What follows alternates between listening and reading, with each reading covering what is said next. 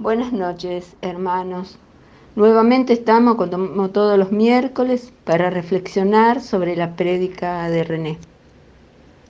Pedimos a nuestro Señor Jesucristo que nos guíe esta noche para mm, escuchar partes de su palabra y todo lo que nos va hablando mediante ella. Hoy nos enfocaremos en los pensamientos que esclavizan Empezó como un juego de palabras. Pensar en lo que estamos pensando. ¿Sabías que tus pensamientos controlan tu vida? Lo dice en Proverbios 4:23. Ante todo, cuida tus pensamientos porque ellos controlan tu vida. Y también en Proverbios 23:7 dice, tal como piensa un hombre dentro de sí, así es él. Tenemos pensamientos buenos y malos, pero tenemos la manera de priorizar generalmente eh, los pensamientos malos. Eh, el enemigo es controlador y manipula tu mente, y si nosotros le damos lugar, controlará cada área de nuestra vida. Por eso debemos tomar control cuando nos vienen esos pensamientos, porque ellos determinan lo que hablamos, lo que hacemos y cómo nos sentimos. Hay personas que no pueden controlar sus pensamientos malos. Eh, les cuento algo personal. Por ejemplo, eh, hace unos días una persona me envió un mensaje preguntándome si yo estaba enojada con ella porque yo no le había contestado uno de sus mensajes. Y no lo hice porque me olvidé, lo iba a hacer después y pasó y quedó sin contestar. Pero ahí también podemos ver cómo eh, el primer pensamiento es pensar en lo malo. El enemigo nos tienta con esos pensamientos, como Jesús en el desierto, respondió a cada una de las tentaciones con la palabra de la Escritura y no le dio lugar a sus enredos porque con, él tenía la plena confianza en Dios. Eso lo podemos encontrar en Mateo 4 del 1 al 11. Y volviendo a la actualidad, eh, podemos ver desde que empezó la pandemia, escuchamos la tremenda expansión que viene provocando pero no debemos focalizarnos en las noticias. En lo que va de este año ya tenemos conocimiento de todos los cuidados que debemos tener. Entonces, ¿para qué llenarnos con las noticias alarmantes, recordándonos la grave de la situación? Porque esto, si no estamos fortalecidos, puede causarnos ansiedad, depresión o llenarnos de miedo. ¿Cómo podemos combatir los pensamientos negativos? Busquemos refugio siempre en nuestro Señor, que a través de su palabra nos da ánimo en tiempos de dificultad. Eso nos da fortaleza y que nuestra fe sea una muralla que no traspasen los pensamientos negativos.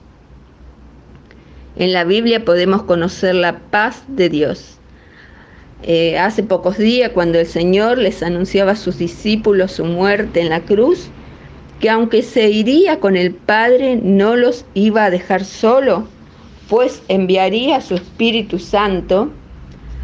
Además les brindaría la paz de Dios aún en los días malos.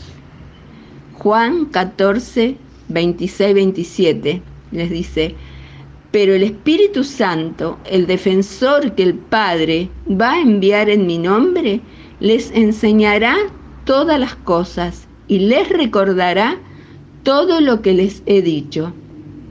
Al irme les dejo la paz, les doy mi paz, pero no se la doy como los dan los que son del mundo. No se angustien ni tengan miedo. Eh, también así como David se apartó de su hermano mayor, Eliaba, cuando le dijo por qué había dejado esas pocas ovejas en el desierto.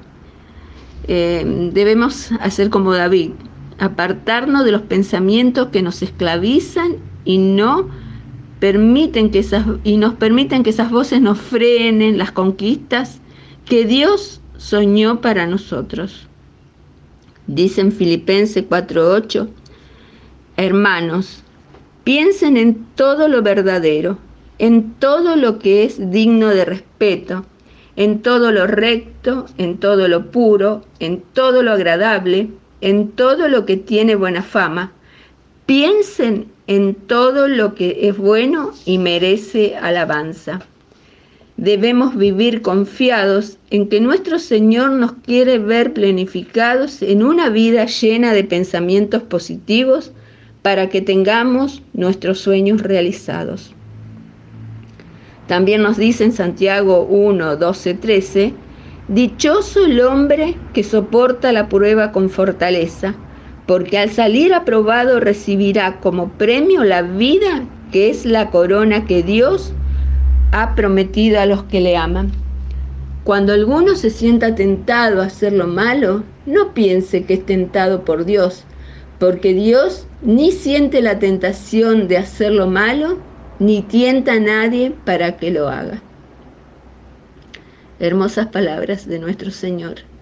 Y llegamos a la prédica más reciente del jueves pasado, donde Adrián habló de la fecundidad, en la procreación de los hijos, pero también en la falta de fecundidad, donde aparecen las dificultades, en el matrimonio, en el carácter, en la salud, en alguna adicción. Y aquí también están los pensamientos de miedo, de culpas del pasado. Hermanos, tenemos bastante para reflexionar, busquemos siempre en la palabra de Dios la verdad, para no darles lugar a los malos pensamientos y pidámosles a, nuestro Señor en esta oración, Padre Santo, que siempre vengas en nuestra ayuda. Clamamos a ti, Padre, que seamos asistidos por tu inmenso amor. Saca de nuestras mentes todo pensamiento de derrota, todo pensamiento de desánimo Envía tu Espíritu Santo, ilumine nuestra mente y nuestro caminar junto a nuestra Madre Santísima y seamos fecundos en amor y caridad hacia nuestros hermanos. Amén. Bueno, hermanos, también les dejamos las preguntas para reflexionar y nos comenten según el Señor hable a cada corazón.